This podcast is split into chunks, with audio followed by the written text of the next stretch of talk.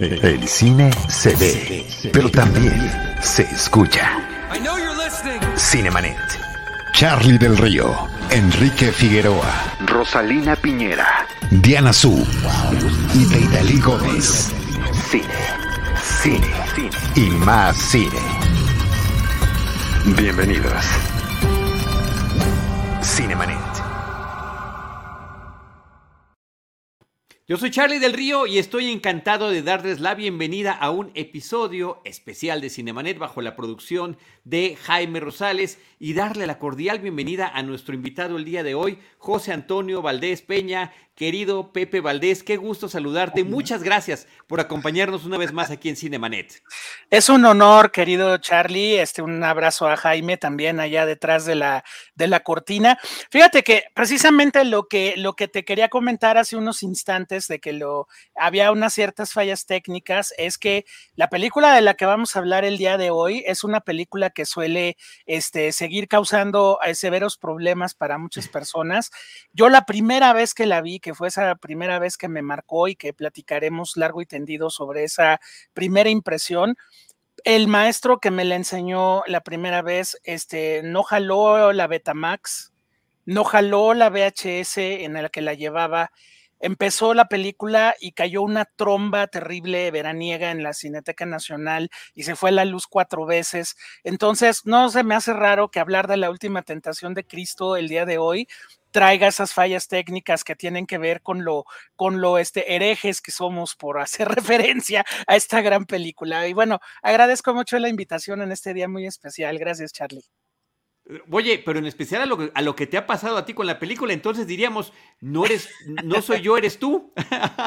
tú nos podrías decir, no eres tú, soy yo. Wow. Oye, Pepe, muchas gracias. Yo quiero compartir con nuestros amigos de Cinemanet la emoción de tener esta nueva etapa de podcast especiales. Apenas vamos en el segundo contigo. Ah, muy bien. Donde vamos a estar platicando con nuestros amigos y colegas sobre películas consentidas, películas favoritas. Eh, más allá de hablar formalmente de ellas, que eso no lo podemos evitar, también queremos eh, compartir la experiencia personal, y esto, esto que nos acabas de decir es parte de esa experiencia personal, de la primera vez que las vimos, por qué las vimos, cómo, cómo nos encontramos con ellas, de qué maneras nos marcaron. Eh, hoy se llama el episodio Recordando la última tentación de Cristo con José Antonio Valdés Peña. Y es justamente a partir de tu de tu experiencia personal con esa película que nos quieras compartir y otro pequeño detalle para compartir con nuestros eh, amigas y amigos que nos escuchan. Pedimos, eh, justamente para hacer la experiencia más amplia para todos, que la película esté disponible en alguna plataforma. Para Exacto para que podamos tener esta posibilidad de estar hablando de algo que todos a lo que podamos tener acceso, que en este caso en particular es fundamental. Actualmente para México, eh, La Última Tentación de Cristo o The Last Temptation of Christ de Martin Scorsese está disponible a la renta en Apple TV. Entonces, esa es la opción para verla actualmente. Ha estado en diferentes plataformas, ya ven que van cambiando de acuerdo a los derechos que cada uno tiene, pero bueno, esa es, esa es la forma en la que ustedes pueden acceder a ella. Es una película de la década de los 80, de finales de la década de los 80, 1988, que a México llegó hasta el 2004 formalmente a pantallas comerciales. Y nada más de una cadena este, exhibidora también, creo que es importante mencionarlo.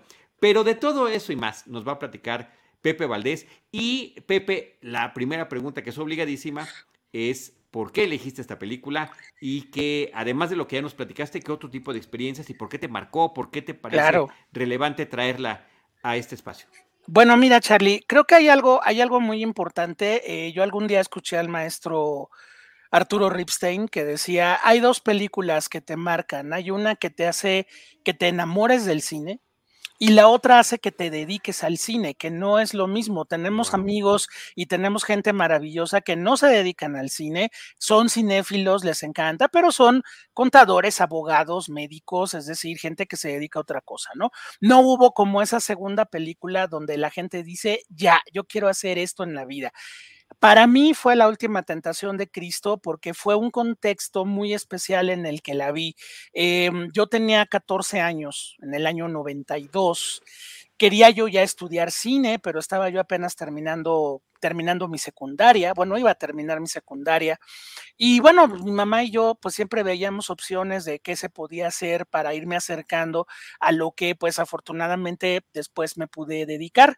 En ese momento, la Cineteca Nacional en el verano del 92 ofrece un eh, curso del maestro Leonardo García Tsao, que le mandamos un gran abrazo, y que era sobre Martin Scorsese y, la obra de Martin Scorsese en ocho sesiones. Em, pues era un curso que tenía un cierto costo, entonces uno de mis tíos me lo financió y entonces pues resulta que yo a los 14 años eh, con una venia importante que era pues que las películas iban a ser fuertes, eran películas todas para adultos, pero yo quería estudiar cine y yo quería ver a Scorsese y yo quería entrarle. Entonces, bueno, además de que empezó una, una amistad y una eh, muy importante, ¿qué pasó Charlie? Dime, dime. No, perdóname, es que ah, tengo que interrumpir. Sí, sí, sí, te voy a interrumpir porque dime, dime, adelante, adelante. muchas dudas. Eh, a mí también me gustó el cine desde muy joven, pero no me imagino habiendo estado a los 14 años en un curso de cine sobre Martin Scorsese. Mi pregunta es, y además un saludo a tu mami, que además siempre te ha apoyado, siempre te ha apoyado en tu cinefila, te ha acompañado. Este, Un saludo muy cariñoso, muy cariñoso para ella. Gracias. Eh, ¿Ya habías tomado algún curso previo? Mi primer curso también oh. fue también antes de entrar a la prepa con Nelson Carro en el juglar, imagínate nada más. ah, qué maravilla. Esa fue, esa fue una, pero fue eh, eh, eh, curso de apreciación cinematográfica donde veíamos desde Nanuca el Esquimal, y bueno, él tenía una serie de películas como muy típicas, ¿no? claro. para hablar del lenguaje cinematográfico y de apreciación de cine, pero entrar a los 14 años a ver cine de Scorsese, wow. Entonces va la pregunta, ¿cómo lograste eso con tu mami y si ya habías tomado tu curso previo? No, es, el primer curso que tomo de cine en la vida. Yo lo que pasa es que tuve una formación muy especial también gracias a la, figura de mi mamá, que me acerca a muchas disciplinas artísticas durante mi infancia. Entonces, eh, estuve en la Escuela Nacional de Artes Plásticas, estuve como niño tomando talleres, estuve en la estudiantina de mi escuela, por lo tanto me acerqué a la música. Mi mamá y yo fuimos narradores de cuentos con los narradores orales escénicos. Entonces, ya como que en estudiar cine o entrar a un taller de cine era como un paso obligado, Charlie. Entonces, eh, ¿Por qué fue Scorsese? Pues porque fue la oportunidad, o sea, yo por la cinefilia que ya traigo, pues yo oía de películas de Scorsese, digo, recuerdo que algún día en Canal 5 vi Taxi Driver, obviamente doblada, mutilada, como fuera, pero pues ya tenía yo la noción de y de estudiar los libros de historia del cine que me quedaron a la mano, pues ya sabía yo de Toro Salvaje y este, no me dejaron nunca y eso no sabes cómo me duele, nunca pude ver Goodfellas en, en, pantalla grande porque pues no tenía la edad. Yo eso es algo que no entendía, pero no tenía la edad. Entonces, cuando llega el momento de, este curso de, de, Scorsese, dije, va, y bueno, afortunadamente en la cineteca no pusieron reparos. Este, como menor de edad, pues me acompañó mi mamá al curso, que también se aventó el curso, fue el primer curso de cine también de toda su vida. Y bueno, pues empezamos a recorrer la filmografía de Martin Scorsese con el maestro Leonardo, pues bueno, Who's That Knocking at My Door, la ópera prima, Calles Peligrosas, El Rey de la Comedia, Taxi Driver, y de repente venía la gran sesión gran, muy, muy esperada por toda la, la, concurrencia de la última tentación de Cristo. Que bueno, aquí quiero hacer un pequeño, una pequeña historia de la película y su relación con México, que bueno, precisamente como son las películas que nos gustan y yo tuve la bendición de estar 21 años en la Cineteca Nacional, pues pude acceder a muchos materiales iconográficos de, y, de, y periodísticos sobre la película, que bueno, le recomiendo a toda la gente, pueden agendar su cita en el Centro de Documentación de la Cineteca Nacional. De la última tentación de Cristo hay un expediente de este vuelo de notas de prensa de, de diferentes... Este, este, mexicanos y extranjeros algunos. Entonces, ¿cómo fue la relación de la última tentación de Cristo? Bueno, hay que recordar que antes de hablar de los detalles de la película, bueno, la película se estrena en Estados Unidos en 1988, en Francia, en el marco también del Festival de Cannes, y empiezan los ataques a la película. De hecho, el, ataque más grave fue en la ciudad de París, donde un grupo de este, fanáticos religiosos que ni siquiera se habían tomado la, molestia de ver la película, pues aventaron bombas Molotov eh, directamente hacia el público que estaba viendo la película y tenemos varios espectadores muertos, ¿no? En esa función. En los Estados Unidos, la gente que buscaba, por ejemplo, el soundtrack de Peter Gabriel en Virgin Records o en Tower Records, había fanáticos religiosos que eh, obligaban a la tienda a decir que no lo tenían a la venta. Leonardo García Tsao recuerda que su hermana le platica que cuando ella ve la película en Nueva York, eh, tú estabas formado a la entrada del cine, como antes nos formábamos todos para entrar, y de repente pasaban, ¿no? Aventándote, aventándote, este, ¿cómo se llama? Panfletos diciéndote, no entres a ver esta película, te vas a condenar. Caminabas otros metros y aventaban otro panfleto más diciéndote, estás a punto, estás a punto de condenarte. Claro, la gente le valía y entraba, ¿no? Finalmente, pero hay que tomar en cuenta varias cosas para desmitificar otras cosas. Por ejemplo, la última tentación de Cristo no es que estuviera censurada en México. Vamos a ver cómo era antes el proceso. La película llegaba a México, llegaba a la Dirección de Cinematografía de la Secretaría de Gobernación, que es la institución encargada de supervisar y clasificar los materiales que se ven en nuestro país. Entonces la película se vio, ahí están los dictámenes de cinematografía en el expediente, donde pues la vieron dos o tres supervisores y dijeron, bueno, hay una escena de una escena erótica, una escena sexual, hay una escena de violencia, ta, ta, ta, ta, pero pues la película no tiene problema. La película tuvo, Charlie, su registro ante cinematografía tal cual, pero al parecer algunas esposas de ciertos funcionarios de la época fueron, fueron las que empezaron a promover que la película no se exhibiera y por otro lado Universal, que era su distribuidora, dijo, bueno, me voy a aventar el pleito de presentar la película en un país de 99% de católicos cuando en Francia quemaron cines y en Estados Unidos están pasando estas cosas, donde incluso estos fanáticos religiosos llegaron a ofrecerle a Universal dos millones de dólares que juntaron eh, boteando en las calles para destruir el negativo de la película. Simplemente Universal dijo, no, no me aviento el paquete. En ningún momento la película censuró, se censuró, simplemente la distribuidora dijo, me la guardo. Entonces, durante muchos años, digamos del 88 al 90 2.93 más o menos, la película circulaba en copias pirata de pésima calidad en formato Betamax que por ahí se encontraban en algunos puestos y por otro lado, este Gandhi empezó a traer la película en VHS original sin subtítulos en español en un costo bastante alto en ese momento que eran 99 mil pesos de la época. Estoy hablando de antes de que se le quitaran los tres pesos al cero. Entonces, todo ese contexto obviamente hacía que en el, en, en dentro de este curso que daba el maestro García Tsao, pues ver la última tentación de Cristo fuera algo de verdad excepcional. Entonces, pues bueno, llegamos a ver la última tentación de Cristo que él nos advirtió que la íbamos a ver sin subtítulos en español porque no había copia subtitulada. Y bueno, pues le entramos, todo el mundo entramos, empezamos a ver la película y de pronto la Betamax se descompuso. había Leonardo siempre, y yo de ahí aprendí a llevar, cuando yo doy clases siempre uso dos o tres DVDs porque uno no sabe en qué momento. El respaldo. El respaldo, ¿no? Entonces, eh, pues va, hay una VHS, pusimos, la puso Leonardo la VHS. A la media hora de la película, ¡pum! que se vuelve a descomponer ahora la VHS.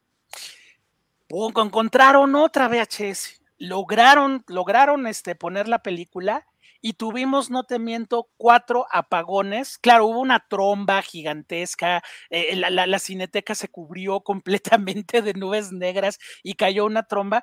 Y yo recuerdo que estábamos todos pues, esperando que regresara la luz y la voz de Leonardo, que tú sabes que es una voz muy particular, y nos dice, por herejes, por herejes les pasó esto. La ira de Dios. La ira de Dios.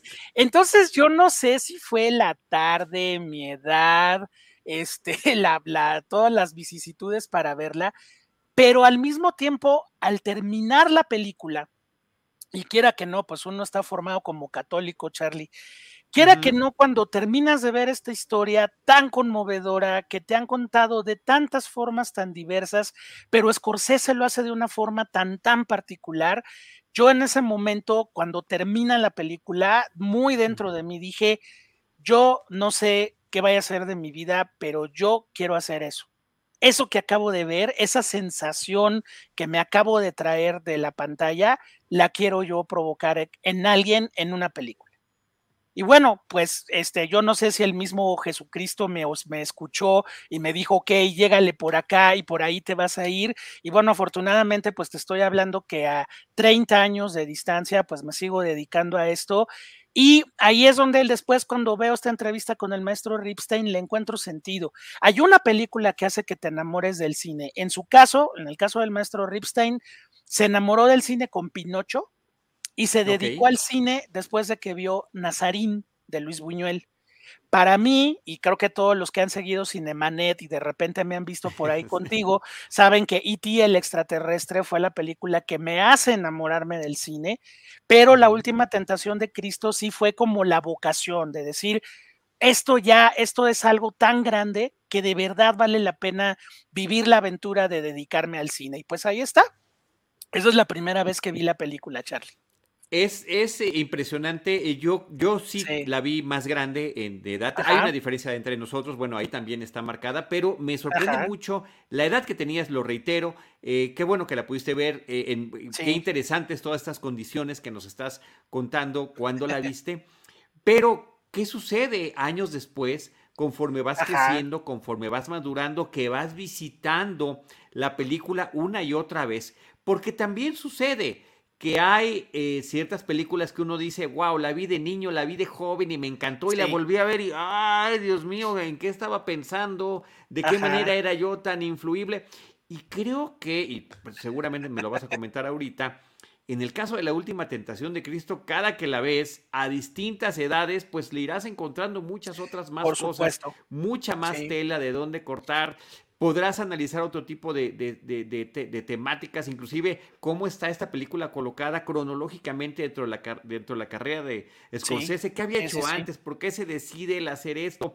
Seguramente has escarbado mucho más a lo largo de estas décadas. No, no, desde luego. Además, para mí fue una película de mucha inspiración porque como investigador fílmico, que yo nunca he dejado de ser investigador fílmico, eh, me, movió a, investigar sobre la película y entonces te metes y desgranas y haces. Y bueno, detrás de la película sin duda hay uno de los más grandes esfuerzos de uno de nuestros directores consentidos, ¿no? Que es, que es Martin Scorsese. Bueno, primero te tengo que hablar de la fuente literaria original, porque creo que eso es una de las cosas que más me sorprendieron, eh, descubrirlas. Eh, bueno, la, novela es la obra de un escritor griego llamado Nikos Kazantzakis, un hombre que precisamente por escribir esta novela fue expulsado de la Iglesia Ortodoxa griega en la década de los 60, poco tiempo antes de morir. Y él lo que pasa es que pertenecía a una a una vieja iglesia del catolicismo que se llamaban los abduccionistas. Los abduccionistas fueron una, una, una, iglesia perseguida durante siglos porque ellos tienen una teoría diferente a la de la que cuenta la historia oficial de la Biblia. Es decir, Jesucristo nace como el Hijo de Dios. En los abduccionistas ellos afirman que Jesucristo es un hombre común que adopta, que es poseído por el Espíritu de Dios, por el Espíritu Santo, y termina volviéndose el Hijo de Dios. Sí, es una idea muy compleja, es una idea, pues bueno, de un grupo religioso que fue perseguido y exterminado con el paso de los siglos. En Grecia, en estos lugares de, Europa, Europa Central, por ahí sigue el movimiento abduccionista y Nikos Kazantzakis, pues bueno, decide hacer bajo estas teorías la historia de Jesucristo, donde, pues bueno, el Jesucristo de Kazantzakis es un Jesucristo muy falible, es un Jesucristo con miedo, es un, Jesucristo con altos grados de neurosis y de soberbia también, y que en un momento dado, cuando eh, como no hay la separación, Charlie, completa de lo humano y lo divino, sino al contrario, hay una continua lucha entre estas dos fuerzas. El lado humano de repente le viene el sufrimiento de la pasión, de la crucifixión, y es en ese momento de dolor tan encendido cuando este Cristo humano que no acaba de entender su divinidad decide darle la espalda a la divinidad y caer en una tentación que le ofrece el demonio, eso lo sabremos después, donde él es retirado de la cruz por un ángel que lo lleva a vivir una vida marital con María Magdalena, que lo lleva a ser padre, que lo lleva a morir como un anciano mientras el mundo se está terminando, porque claro, al no haber sacrificio, no hay la salvación de los hombres. Y bueno, pues este momento cuando los apóstoles ancianos, torturados, mutilados, llegan a verlo y le dicen, ¿qué haces aquí muriéndote si tú te estabas muriendo en la cruz? Y él dice, no, ¿por qué? ¿Por qué no lo hiciste? Dice, porque tuve miedo, tenía dolor, finalmente soy un hombre y, mi padre quiere que sea yo un hombre, que muera como un hombre. Cuando finalmente él se da cuenta de que ha sido víctima de una tentación del demonio, este Cristo de Kazantzakis termina por regresar a la cruz, le ruega a su padre regresar a la cruz y morir en la gloria para que podamos decir finalmente esta frase final de todo se ha cumplido. ¿No? Entonces, bueno, la novela le costó a Kazantzakis ser expulsado de la Iglesia Ortodoxa griega. Era un tipo conocido, era un tipo leído en todo el mundo, es el autor de Sorba el Griego también de Cristo de nuevo crucificado también. Entonces, eh, bueno, finalmente muere en el exilio, la novela se publica en muchos idiomas y en 1972, en el rodaje de una película producida por Roger Corman, que era eh, pues maestro, eh, mecenas y también le, le, gustaba mucho padrotear a los alumnos, pues, entre ellos Francis Ford Coppola y Scorsese y James Cameron, entre otros, y Jonathan Demme, entre otros, pues Scorsese estaba filmando una película que se llama Boxcar Berta, Berta ladrona y amante, como se llamó en México, y la guapa Bárbara Hershey le regaló a Scorsese la novela de Kazantzakis. Kazantzakis para Scorsese fue toda una revelación. Hay que recordar que Marty, este que le mandamos un gran saludo, este año cumple 80 años en el mes de noviembre. Este, pues Marty es un católico recalcitrante, eh, hijo de emigrantes sicilianos, ítaloamericano, entonces, bueno, la formación católica de Scorsese es fuertísima y leer La Última Tentación de Cristo lo inspira para muchas cosas. Entonces, una vez terminada Toro Salvaje, esto nos vamos a 1980, convence a Paramount de que produzcan la película. Y entonces le dan un presupuesto bastante holgado, construyen sets, construyen, eh, bueno, diseñan vestuario. El papel lo iba en aquel momento bueno, obviamente pensó en Robert De Niro, pero Robert De Niro no se mostró interesado. Entonces él pensó en Aidan Quinn. ¿Te acuerdas de este actor de ojos sí, claros? por supuesto que sí. Este hijo de hijo de Anthony Quinn, por cierto. Entonces Aidan Quinn eh, va a ser el elegido para el personaje y de pronto cuando la película ya va a empezar el proceso de producción, Paramount se raja. Le, le, le, cancelan el proyecto Scorsese, Scorsese queda muy dañado emocionalmente por, las, por, por el asunto. Si algún día quieren ustedes ver las escenografías y el vestuario de lo que iba a ser la última tentación de Cristo, vean una película espantosa que se llama El Rey David, protagonizada por Richard Gere. Nada más por ver cómo se hubiera visto la última tentación de Cristo. La película es infumable, pero bueno, resulta que, pues bueno, en ese momento Scorsese, los 80 son una década compleja porque recuerda que toda la generación del nuevo Hollywood perdió credibilidad. Después del desastre de las puertas del cielo de Chimino, después del desastre económico, hago la aclaración de Apocalypse Now, pues esta generación queda completamente este, desacreditada. Entonces, los 80 para Scorsese, aunque estamos hablando de uno de los grandes directores de la historia del cine americano, no encontró presupuestos importantes, tuvo que apoyarse en cuates para hacer, por ejemplo, después de hora o poder levantar el color del dinero siempre y cuando Paul Newman dijera que sí para que la Touchstone apoyara el proyecto. Y en ese momento viene, gracias a Harry Ufland, un productor de una empresa llamada Cineplex Odeon, que jugaba dos papeles, Charlie. Por un lado era distribuidora, pero por otro lado era dueña de sus cines la cadena Cineplex que exhibe, que existe en Estados Unidos. Entonces, bueno, le dicen a Scorsese, mira, tenemos un presupuesto chiquito para hacer la película, pero con una, una buena salida nosotros somos dueños de cines, entonces si los cines no la quieren exhibir, nosotros la podemos pasar. Y entonces ya como con ese gancho, Scorsese se anima y bueno, el presupuesto fue más del 60% menor de lo que la película iba a costar. Entonces, con Harry Ufland y con la entonces esposa de Scorsese, Bárbara De Fina, productora, empezaron a armar todo un plan de producción para hacer lo más viable posible la película. Por ejemplo, no filmar en Tierra Santa, no filmar en Palestina, sino filmar en Marruecos, por ejemplo. El músico, que bueno, sabemos la relación de Scorsese con el rock, pues bueno, él jala a Peter Gabriel y le dice a Peter Gabriel, maestro, no hay lana para tu soundtrack, lo mínimo indispensable. Y entonces, ¿qué hace Peter Gabriel? Ya anda metido en estas ondas de Real World, que empezó a rescatar música del tercer mundo. Y entonces Peter Gabriel manda una convocatoria pidiéndole a todos los músicos africanos que estén interesados en participar con él, que participen en la banda sonora de la película, aunque sea sin paga. Y bueno, pues acabó descubriendo a dos talentos increíbles para la música, Yusun Dor y Baba Mal, que ya eran estrellas de la música tradicional africana, pero que los salen al mundo a partir de la música de la última tentación de Cristo. Y bueno, pues así fue como la película se fue organizando.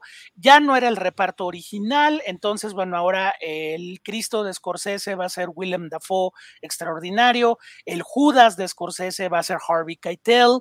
Eh, la María Magdalena, preciosa, pues va a ser Bárbara Hershey, que es un gran la que le dio el libro, no, ah, eso, claro. eso está increíble increíble, eso está increíble que haya sido ella. Y además, eh, con, su belleza también el, papel termina sentándole increíblemente bien. Nada más quiero hacer un comentario en torno a todo esto. ¿Cómo, cómo eh, em, para cada película, para cada historia, para cada obra, para cada proyecto, las restricciones terminan convirtiéndose en fortalezas? Porque creo que esta forma mucho más compacta de hacer la película que dices, no vamos a poder tener como en muchas otras películas en torno a la figura de Jesucristo, las grandes tomas de las multitudes, la gran épica, el tenerla eh, con esos planos, digamos, más cerrados para que no se note la poca cantidad de gente que hay, las restricciones presupuestales, terminan haciéndote una película como de corte más independiente, mucho más personal, mucho más íntima, mucho más poderosa, amén de ese extraordinario soundtrack eh, que, termina consiguiendo Peter Gabriel, que como decías estaba consiguiendo no nada más lo mejor de la música internacional, de música de muchos países, sino también redescubriendo instrumentos. No, redescubriendo instrumentos, encontrando a estos cantantes de primerísimo nivel. Y además de las restricciones, Charlie, también el que Scorsese dice, no quiero repetir, no quiero volverme un iconoclasta y repetir las mismas imágenes de todos mis demás colegas cineastas. Entonces, por ejemplo, él se apoyó mucho en investigaciones de National Geographic que se hicieron durante los 70 relacionadas con el Medio Oriente y Tierra Santa. Por ejemplo, los tatuajes que tiene Bárbara Hershey en las manos vienen del rostro de una mujer que salió en una portada de National Geographic en los 70. La crucifixión que retrata Scorsese en la película viene de datos que él toma de una, una una excavación en Israel donde se encuentra una, ahí están viendo los, los tatuajes, de hecho, de maravillosos en el cuerpo de, de Barbara Hershey, este, una, una excavación en Israel donde se encuentra un entierro del siglo primero, o sea, en la época de Cristo, y en ese entierro, por ejemplo, se encuentra el cuerpo de una persona crucificada. Se encuentra un hueso de tobillo con un enorme clavo que viene, viene retorcido al final. Entonces, si ustedes ven la crucifixión que pinta Scorsese, es muy diferente a la de Mel Gibson, por ejemplo, en La Pasión de Cristo, o a todas las que hemos visto después. La parte, por ejemplo, o antes, o por ejemplo también eh, recurrir a pinturas del Bosco o de otros autores, no necesariamente el Greco o los especialistas en el arte sacro, sino pinturas terribles donde, por ejemplo, esta imagen durante la crucifixión, donde Cristo va cargando la cruz ensangrentado y el rostro de él es el único que se ve humano, porque todos los demás rostros están, están tergiversados, están transfigurados, o esa imagen de los crucificados, crucificados en árboles y no en cruces, vienen de pinturas no iconoclastas alrededor de la crucifixión. Entonces, sí estamos hablando de que Scorsese hizo un trabajo antropológico histórico y obviamente pues eh, bueno la, productora era su esposa en aquel entonces Bárbara de Fina pues bueno hicieron viable la película y bueno la película es una producción de cine independiente estadounidense. Claro después le entró Universal al quite ya para la distribución, internacional. Pero bueno finalmente Scorsese ¿qué hace con esto eh, mi querido Charlie? yo creo que es una de las películas clave en la, figura, de, en, la, filmografía de Scorsese, porque el Taxi Driver de De Niro en la película homónima, o el Jake LaMotta de Toro Salvaje, este Jesucristo no es muy distante a esos personajes. Acuérdate que los personajes de Scorsese casi siempre se auto, autonombran vengadores o se autonombran ángeles exterminadores, y en este caso, Mesías también. Entonces vemos un Cristo que duda, un Cristo que tiene miedo, un Cristo que también en esta escena impresionante donde se saca el corazón y se lo enseña a los apóstoles y les dice, yo elijo la guerra para expresarme. Es una, es una, una continua, continua eh, avalancha, Charlie, de ideas que van haciendo de este, de este Cristo humano, sobre todo en la parte final, la parte de la, ahora sí, última tentación de Cristo, pues un Cristo humano con el cual Creo que muchos que hemos visto la película a lo largo del tiempo nos seguimos identificando y seguimos entendiendo y nos sigue conmoviendo. Esta figura tan iconoclasta de un Cristo eh, demasiado europeo, que como Enrique Rambal, por ejemplo, en El Mártir del Calvario, está repitiendo imágenes religiosas. Creo que la cara de Willem Dafoe, la fuerza de Willem Dafoe, ya te hace un Cristo muy diferente. Que el personaje fuerte de la película sea Judas, sí, Iscariote, que, sea la verdadera conciencia de este Cristo, pues bueno, también pone desde luego pues las, las, las cartas sobre la mesa y uno pues entiende muchísimo la reacción de estos grupos de ultraderecha, este, fanáticos religiosos, que bueno, llegaron incluso a provocarle la muerte a muchas personas en, en, aquel cine en Francia. Ahora, por ejemplo, en México, la película, como, como suele pasar en México, está el caso de la sombra del caudillo, ¿no? Pues sí, el negativo estaba desaparecido, pero todo el mundo ya la habíamos visto pirata. En México así es como se conocen las cosas. Entonces, todo el mundo fuimos conociendo la última tentación de Cristo y fue una hermosa sorpresa cuando en el 2004, en el marco de la exhibición de la Pasión de Cristo de Mel Gibson, de repente sale Universal diciendo, estrenamos la última tentación de Cristo en México porque ya no hay censura, porque ya creemos que hay un público que puede definir qué pasa, qué ve y qué no ve. Y bueno, nadie quemó cines, nadie dijo nada. Yo recuerdo haberla ido a ver un domingo en la mañana, la sala semillena y al final todo el mundo muy contento de haberla podido conocer en pantalla grande, sin importar que pues ya hubieran pasado este pues casi 20 años de su de su la que pudo haber sido su principal exhibición. Pero bueno, finalmente la pudimos ver en pantalla grande y sí estamos ante una de las obras más importantes de Scorsese por todo lo que significa. Esta acusación estúpida que se hizo en su momento de que la película había sido hecha por ateos. Oye, perdóname, el guionista es un, es un protestante que es Paul Schrader, el guionista también de Taxi Driver. y el director, y el director es un italoamericano profundamente religioso y culposo como es Martin Scorsese. Entonces, desde luego que él conoce el tema y desde luego que, pues bueno, filmar una película sobre Cristo era algo que Scorsese tenía que hacer en algún momento nominado al Oscar de Mejor Director en el año 89, lo, lo perdió por con Barry Levinson por Rainman, de esas cosas que uno no puede entender nunca de parte de la academia, pero bueno, finalmente La Última Tentación de Cristo al paso de los años es una obra clave en una filmografía esencial como es la de Martin Scorsese para entender el cine contemporáneo, al menos para mí, para mí sí lo es. Arturo Edo dice qué gran película, excelente selección. Arturo Edo no solamente es un amigo, sino que también es colaborador de Cinemanet y ya nos ha acompañado en otros espacios por acá. Un gran saludo para Arturo y también hace ratito nos mencionaba en alguna red social Enrique Figueroa Naya, que también es una de sus películas favoritas. Eh, Pepe, mil cosas que decir. Bueno, eh, ni siquiera las anoté, pero voy a ir viendo conforme vaya recordando. Según recuerdo, solamente en Cinemex es donde se termina exhibiendo la película. Cinépolis no le entra al quite. Eh, al parecer ni siquiera hubo algún comentario sobre el por qué no. Digo, al final de cuentas la película no era de estreno de su momento, sino que era un estreno pues extraordinariamente tardío y a la luz de lo que estabas mencionando. Te comento algo, cuando salió el póster, que pusieron el póster en la, era muy chistoso. Llegabas al lobby del cine, yo por ejemplo la vi en Cinemex Insurgentes, de acuerdo, que era un lobby bastante grande. Entonces estaba el póster de la Pasión de Cristo y junto estaba el póster de la Última Tentación, que era así como, ah, ¿no? Pero el póster tenía un cintillo que puso Cinemex que decía, esta película contiene ideas que pueden resultar subversivas para algún espectador, recomendamos discreción. Entonces, bueno, que ellos se curaron en salud y también pues no quieres que nadie vaya y te aviente una bomba molotov al cine, ¿no? Entonces, bueno, se curaron en salud, lo hicieron bien y digo, no pasó absolutamente nada, o sea, el público mexicano del 2004 podía ver el muy personal baño de sangre que Mel Gibson nos proponía, o podía haber una, vez, una visión de un católico también consumado que, pues bueno, finalmente tiene toda esta idea, como dice en el prólogo de, de en el prólogo de la novela.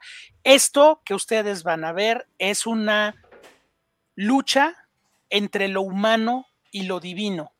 Y mi alma es la arena donde esas dos fuerzas confluyen. Creo que ahí está clarísimo y además explicando al principio de la película esa frase de también, esta película no está basada en los evangelios, sino en el eterno conflicto entre lo humano y lo divino. También Scorsese dice, es un cuento, es un cuento, señores, es un what if, ahora que está de moda lo de DC y Marvel, ¿no? What if, ¿qué tal si? ¿Qué hubiera pasado si? ¿Qué hubiera pasado si Cristo en el momento de la crucifixión, que es la, el momento cumbre de la gloria, dice, yo no, señores, me bajo, ¿Qué hubiera pasado? Eso es lo padre de la película, Charlie.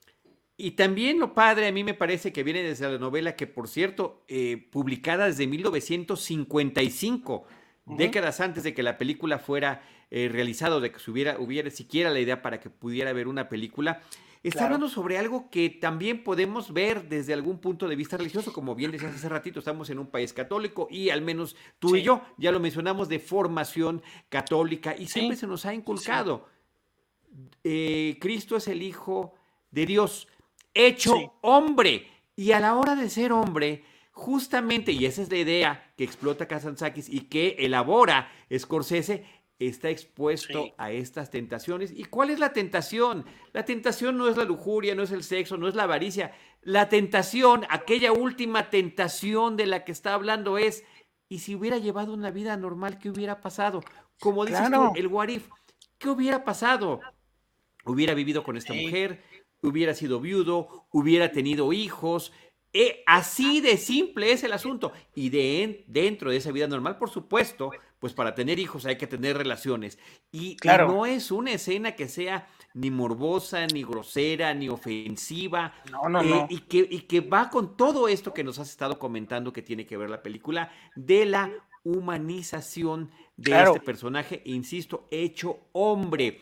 Y las dudas que te manifiesta a mí la selección de Willem Dafoe me parece que es extraordinaria porque además vamos viendo una evolución no nada más moral, eh, eh, religiosa, emotiva, eh, sino física también del personaje, desde tener el cabello un poquito más largo, más corto, perdón, se va poniendo más largo conforme avanza la película, sino cómo se va debatiendo y cómo termina desmitificando, dándole otra perspectiva a las cosas. La famosa tradición de Judas resulta que eh, eh, lo presenta como el más cercano y a quien le pide, le tiene que pedir que, que, cometa esa traición. Entonces me parece que es muy inteligente, muy ingenioso eh, y muy humano, que es lo que se trata de presentar en todo momento la forma en que estamos viendo al personaje.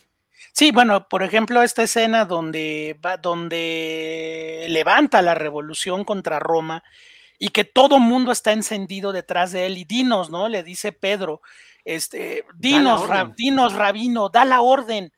Y él se echa para atrás. Eso, por ejemplo, es, es, es, una de esas cosas con ese rostro de Willem Dafoe, que bueno, hay que decir que eh, Willem Dafoe llega a Scorsese después de ver Platoon. Scorsese ve Pelotón de Oliver Stone y el sargento Elías, que es su personaje en aquella película, Scorsese por en, alguna entrevista comenta, a mí me parecía un personaje muy crístico, es decir, un personaje que se sacrifica por sus compañeros y es una especie de mesías en comparación al monstruo que es Tom Berenger en la película de Oliver Stone. Entonces, cuando le propuso el papel a William Dafoe, pues William Dafoe, con mucho sentido del humor, siempre ha dicho, ¿no? Le dijo a Scorsese, oye, pero pues va a ser un Jesucristo muy feo, porque yo soy feo y le dijo a Scorsese, no me importa, no, no, no quiero, no quiero a, Jeffrey Hunter en Rey de Reyes, eh, el Cristo de ojos azules, no, no, no, quiero un hombre, quiero un hombre que me dé las emociones que yo necesito, ¿no?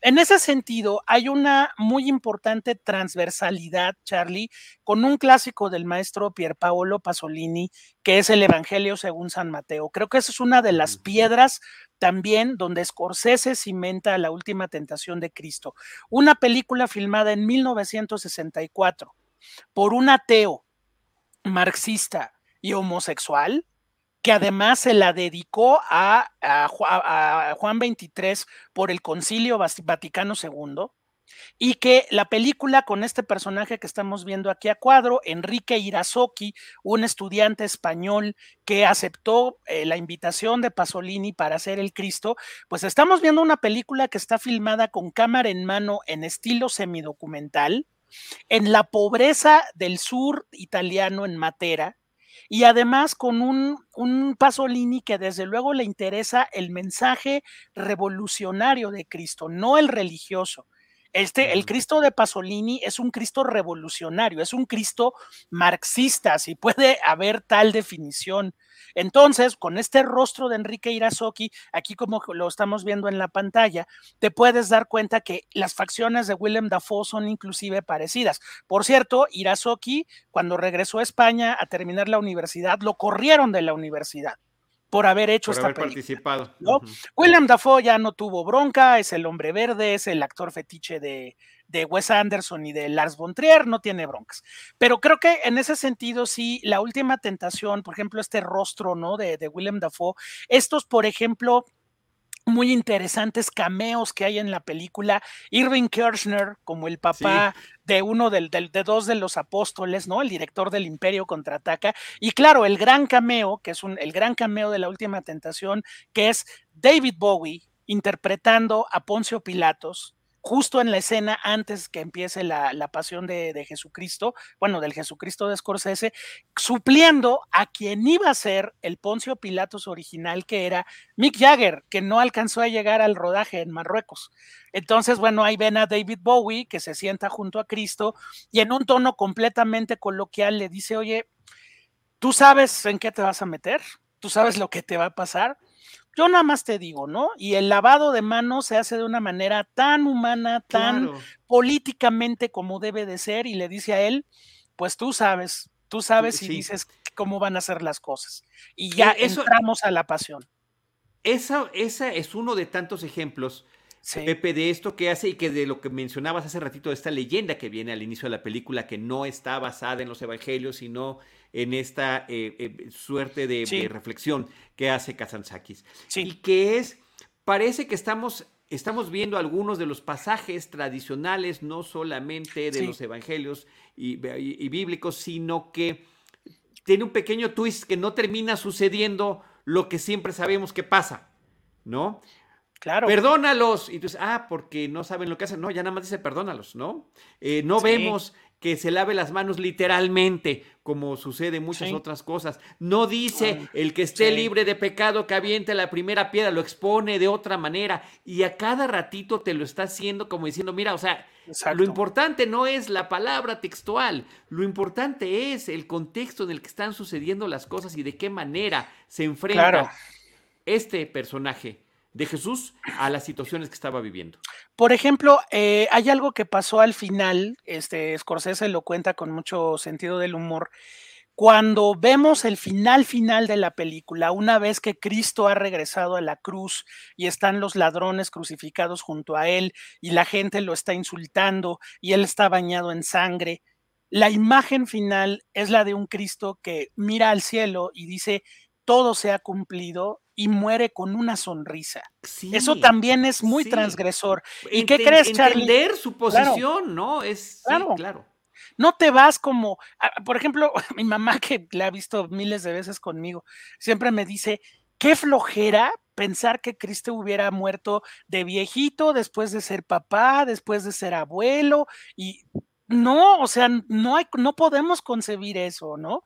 En cambio, aquí, eh, cuando muere Cristo y que la cámara lo observa, la cámara de, Michael Balhaus, este gran camarógrafo que tuvo Scorsese en tantas películas, está completamente sobre el rostro de William Dafoe, cierra con dos cosas, Charlie. Este grito de guerra de las mujeres árabes, que se empieza a escuchar detrás, es decir, ahí ya empieza la revolución que ese Cristo no quiso arrancar en la primera escena que comentamos. ¿Y qué crees? De repente, si recuerdas cómo termina la película, parece que la película se vela, como si se velara un rollo. Bueno, pues cuentan que cuando llegó esa escena, ese rollo de película recién revelado allá con, con Thelma Schoonmaker, con la editora de Scorsese, lo checaron y dijeron, Marty, se veló el final se veló la toma final y obviamente la toma final se había hecho en Marruecos seis meses antes.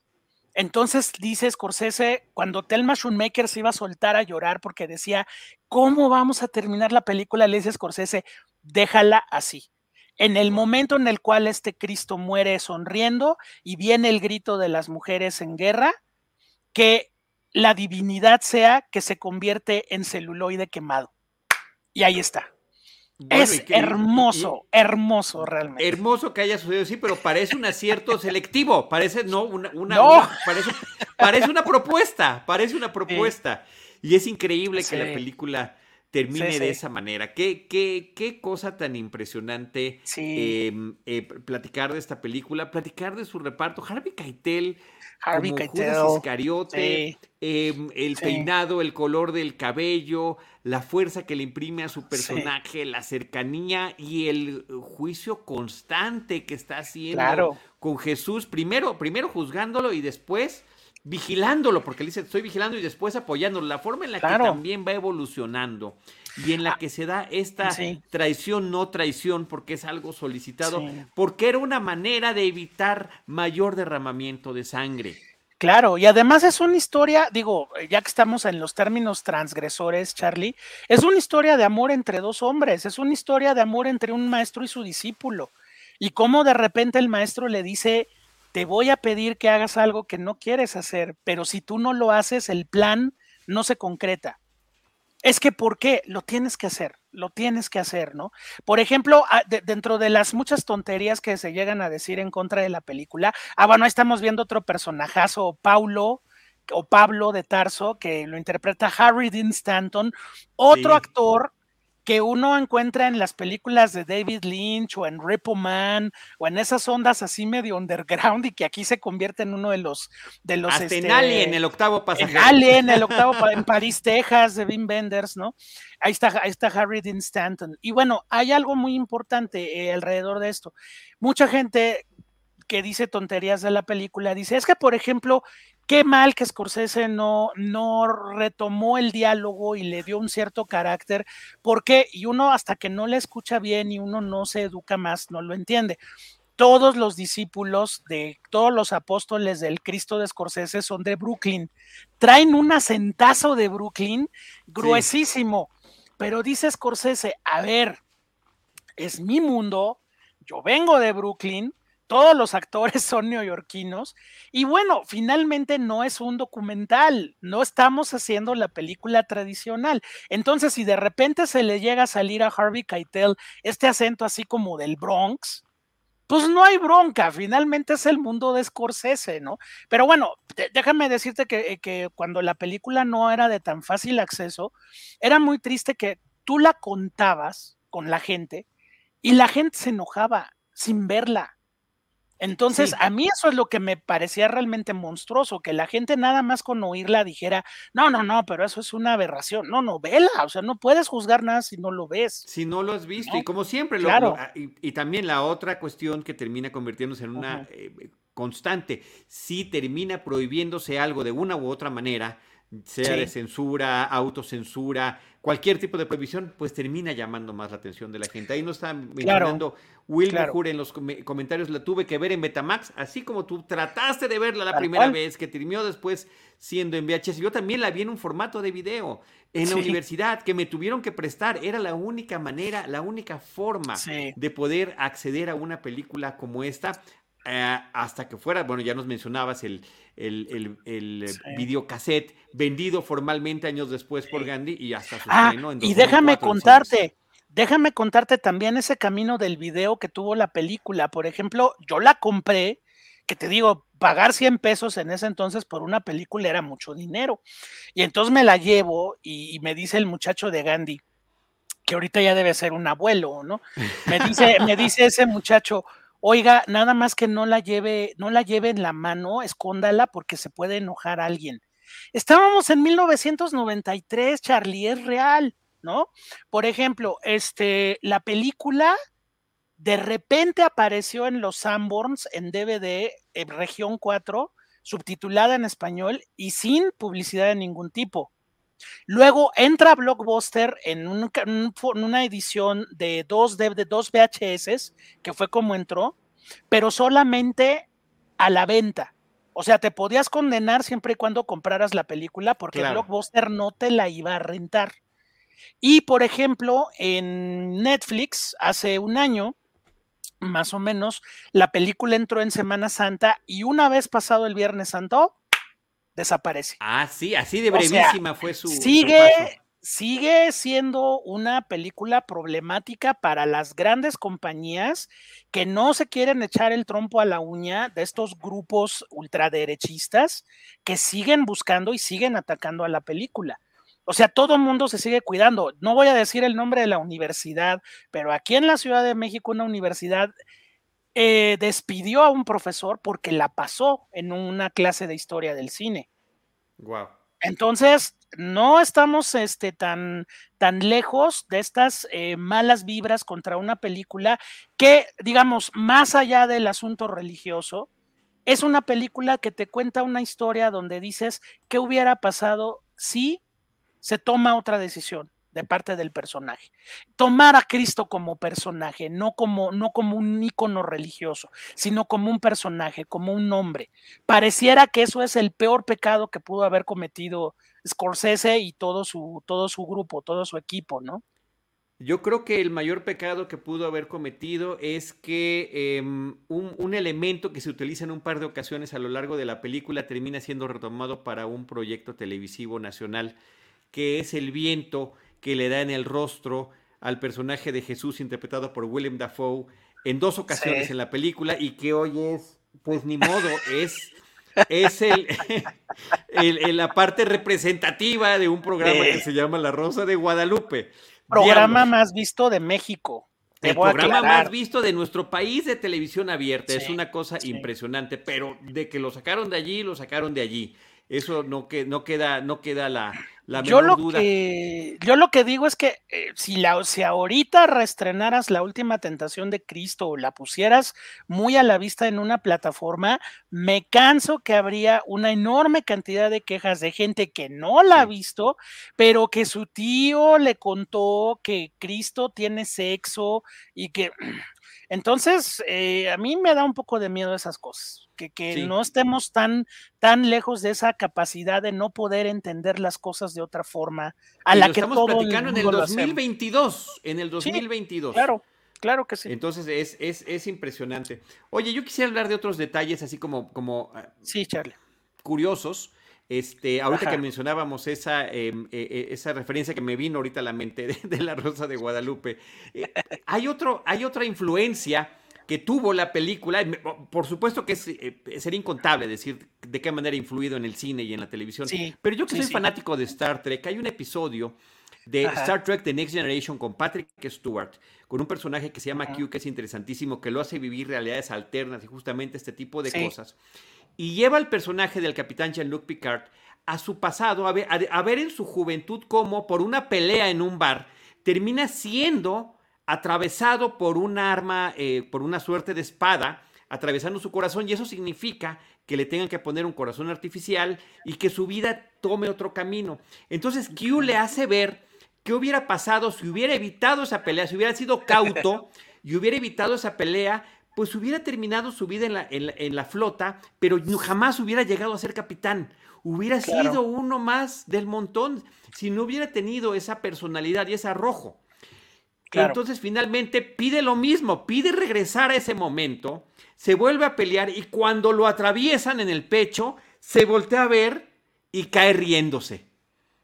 Entonces, bueno, mayor referencia a la última tentación de Cristo no podría haber. Y por otro lado, este, porque lo estabas mencionando hace ratito, en el caso de, y que me pareció interesantísimo, la forma en la que influye la participación de William Defoe en la película Pelotón eh, de Oliver Stone. Bueno, eh, esa, la muerte de su personaje Elías, del sargento Elías, que no nada más es el póster de la película, sino que se vuelve también parte de la iconografía fílmica, que está muriendo hincado de espaldas, acribillado, mientras el resto de su pelotón lo está viendo a la distancia, pues es una suerte de crucifixión. Y, claro. Claro. Y, también la forma en la que Willem Dafoe, se habla de muchos actores que han muerto en pantalla, pero creo que nadie ha muerto como por la cantidad de veces y la cantidad de veces icónicas en las que Willem Dafoe ha muerto en la pantalla. Muere como Elías en pelotón, bueno, muere crucificado en la última tentación de Cristo. Eh, muere como otro personaje de cómic importantísimo que es el Duende Verde, que en el cómic era una muerte muy importante porque termina muriendo por su propio deslizador eh, que, se le, que se le da en el pecho. Y bueno, en la película, en la primera película con Toby Maguire, también muere de esa manera. Muere en salvaje de corazón de una manera muy violenta, con una, con, con una escopeta que le explota en la cabeza muere en, Vivir y Morir en Los Ángeles. También. Este, eh, eh, incendiado porque era un, este, eh, ¿cómo se llama? El falsificador de billetes, un fabricante que termina quemando todas sus instalaciones y él termina ahí quemado. bueno, sigue, muere como Van Gogh, muere este, lo que pasa en El Faro, que también es terrible en esta película reciente. No ha dejado de tener impresionantes eh, muertes en pantalla. Ah, más de 20 veces ha muerto, pero son varias que han sido, digamos, muy simbólicas, muy representativas y muy claras en el cine. Y de anticristo mejor ni hablamos porque a todo mundo nos sigue doliendo. Y Ahí no se muere. sí, pero además, eh, claro, eh, participar en la película Anticristo, entonces eh, es un gran histrión y es un hombre que se atreve a hacer todo tipo de personajes, que va de la cordura a la locura con una facilidad, de la bondad a la maldad, o sea, el espectro de eh, formas en la que como histrión ha experimentado es, es impresionante. Es impresionante y también creo que eso de romper la iconografía del Cristo clásico es otro gran acierto de Scorsese, ¿no? Hay gente que ve la película y dice, es un Cristo muy feo pero bueno, feo según quién, o sea, el sentido de humanidad que le da Willem Dafoe a este Cristo que vemos bailando, que vemos sonriendo, que vemos también con una cierta picardía de, ¿no? De que sabe muy bien hacia dónde se está dirigiendo, este Cristo que tiene miedo, o sea, lo, que, lo que necesitas en el cine no es Brad Pitt con este rostro casi perfecto, ¿no? Del, del Aquiles de Troya, no necesitas un actor que te dé la versatilidad de los seres humanos. Los seres humanos en un mismo día podemos sentir miedo, podemos sentir lujuria, podemos sentir, podemos sentir coraje, podemos sentirnos soberbios. Y creo que Willem Dafoe, si tú analizas las dos horas 43 minutos que dura la última tentación de Cristo, no hay desperdicio alguno de la cantidad de emociones que le regala a Martin Scorsese con el personaje. Por cierto, para los interesados en la banda sonora, que es excepcional, eh, que bueno, coordinada, podríamos decir, por Peter Gabriel, no la van a encontrar como la última tentación de Cristo, The Last Temptation of Christ. El disco, el Spotify, como ustedes la encuentren, ahora se llama, el disco siempre se ha llamado Passion, Passion, Pasión. porque Precisamente para evitar que estos ultraderechistas dieran con la banda sonora y atacaran a la industria discográfica también. Entonces, hasta la fecha lo pueden seguir encontrando como Passion y es uno de los soundtracks que todo mundo tenemos en nuestras colecciones porque es una obra de verdad maestra. O sea, no solamente el talento de Peter Gabriel, sino todos estos músicos africanos que colaboraron sin pago alguno más que colaborar para la película y que ahora pues muchos de ellos como Yusun Dor o Baba Mal son este, superestrellas del rock, del rock y de la música tradicional africana. Entonces, para todos los amigos que la quieran, que la quieran conseguir, la encuentran como Passion bajo el sello Real World, que es todo este sello que Peter Gabriel armó para este, rescatar la música del tercer mundo, ¿no? Nada más como un dato. No, bueno, qué dato y qué regalo nos has dado en este episodio especial aquí en Cinemanet, querido Pepe, una clase magistral, compartir además las anécdotas, los recuerdos, la pasión, no nada más esta pasión de la que estás hablando en este momento, la pasión por el cine, la pasión que tenemos nosotros por compartir. Y yo te agradezco muchísimo que nos hayas regalado tu tiempo y, eh, y compartido todas estas experiencias. Leo un saludo de Néstor Montes, dice la película es, a mi punto de vista, la representación en pantalla más humana de Cristo. Muchos saludos. Totalmente. Néstor. Totalmente. Eh, y, y, debo insistir, Pepe, la intención de estos episodios especiales aquí en Cinemanet es que amigos y colegas como tú nos vengan a compartir ese gusto, esa, eh, esas anécdotas también en torno a la, a la aproximación al cine y y, recomendarnos estas películas. Quien no la haya visto, lo reiteramos, lo dijimos al inicio del episodio. Actualmente para México la película está disponible en Apple TV a forma de renta o compra. Ahí es donde la pueden conseguir. Si, de repente también van cambiando los derechos y se puede ampliar o no la oferta en las plataformas, pero ahí es la forma en que más inmediatamente pueden acudir a ella. También, Charlie, este, para ir cerrando, pues bueno, les recomiendo mucho si quieren invertir casi mil pesos en Blu-ray, eh, pero eh, la edición de Criterion Collection de la última tentación de Cristo es de verdad extraordinaria. Si les gusta la película y les apasiona como un servidor, esa edición yo sé que les va a salir carita, pero pues son mil pesos que les pueden servir como el dossier completo y perfecto de una película excepcional como es esta, entonces pues lo pueden encontrar en, en Amazon o en la página directamente de Criterion, ahí la pueden encontrar. y cómprenla en Blu-ray. A ese tipo y cómprenla en Blu-ray. En Blu-ray, Scorsese, Scorsese curó la imagen, este, y hay que inclusive no tiren el, no tiren el celofán cuando lo abran, porque viene ahí una firma de Martin Scorsese, entonces coleccionenla. Pero la edición de Criterion es de verdad extraordinaria, no se la pierdan. Eh, Pepe, te voy a pedir un último comentario ya para despedirnos, porque eh, justamente a través de la exhibición de Martin Scorsese, que también llegó a estar aquí una vez en México, pues ahí se notaba Eh, todos estos antecedentes que nos, que nos platicas en torno al catolicismo de su familia y del propio Scorsese y cómo desde ese punto de vista es que termina siendo esta película.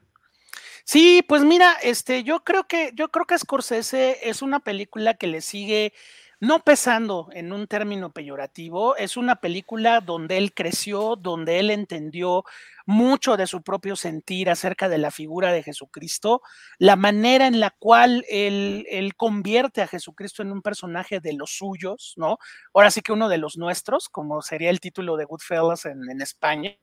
Y bueno, este, ese Cristo humano, como nos comentaba nuestro, nuestro radio escucha hace poquito, es un Cristo con el que nos podemos identificar, con el que tú, yo y cualquiera que lo ve con esas emociones a flor de piel puede identificarse. Ya también somos generaciones que estamos entendiendo los íconos de forma distinta. Si no hay un nexo en lo humano, en lo, lo dolorosamente o brillantemente humano, no vamos a conectar con esos personajes. Y creo que en ese sentido Scorsese pues logra el Cristo más humano y más perfecto de la historia del cine. Si se quiere ver un Cristo poco convencional. Desde luego están todos los otros que los puede uno ver cuando quiera y son películas que siguen by the book los evangelios. Ahí no hay problema. Pero estas películas problemáticas como el Evangelio según San Mateo o la, o la última tentación de Cristo tienen un nivel de identificación humano maravilloso. Charlie, pues por eso me parecen películas increíbles. Fantástico, muchísimas gracias Pepe. Y por último, compartir tus redes sociales, tus espacios, donde estás para que los amigos te puedan seguir. Bueno, estoy en Miradas al Cine, en SEC Radio, que es la radiodifusora de nuestra universidad. Eh, de, repente aparecemos, también el maestro aparece de repente en, Es la hora de opinar con Leo Zuckerman, hablando de cine. Eh, estoy también con Pepe Cárdenas en Uno TV, participando los viernes en la noche, en Miradas al Cine en Canal 11, que pues ya es un espacio que cumple 18 años ininterrumpidos ahí hablando de cine. Y bueno, pues mis redes sociales eh, son arroba cinefilofreak, freak como los freaks, el cinéfilo freak, este, en Instagram, en Twitter, en Facebook estoy como José Antonio Valdés Peña y bueno, pues los espero para seguirnos y seguir hablando mucho de cine, que nos encanta. Nos fascina. Muchísimas gracias, Pepe. Un abrazo muy cariñoso. Igualmente, muchas gracias. Por este enorme regalo que nos has dado. Eh, pedir a todos que te sigan por allí eh, en, tus redes sociales, porque eres muy activo en redes sociales, en Facebook, en Twitter, en Instagram. Muy bien, arroba cinéfilo freak. Yo soy Charlie del Río, les agradezco a todos, agradezco la producción de Jaime Rosales, el buen James, allí está como siempre siguiéndonos la pista, encontró fotografías hasta de aquellas manifestaciones afuera de los cines cuando la película estaba siendo exhibida en Estados Unidos. Un regalo de imágenes que nos, estuvo ilustrando para quienes nos ven. Gracias. Y todavía lo pueden visitar tanto en YouTube como en el Facebook, en los videos de Facebook. Este programa quedará también en el formato de podcast. Gracias a todos y nosotros les recordamos que les seguiremos esperando nuestro próximo episodio con cine, cine y más cine. Esto fue Cinemanet con Charlie del Río, Enrique Figueroa, Rosalina Piñera, Diana Su y Teitali Gómez.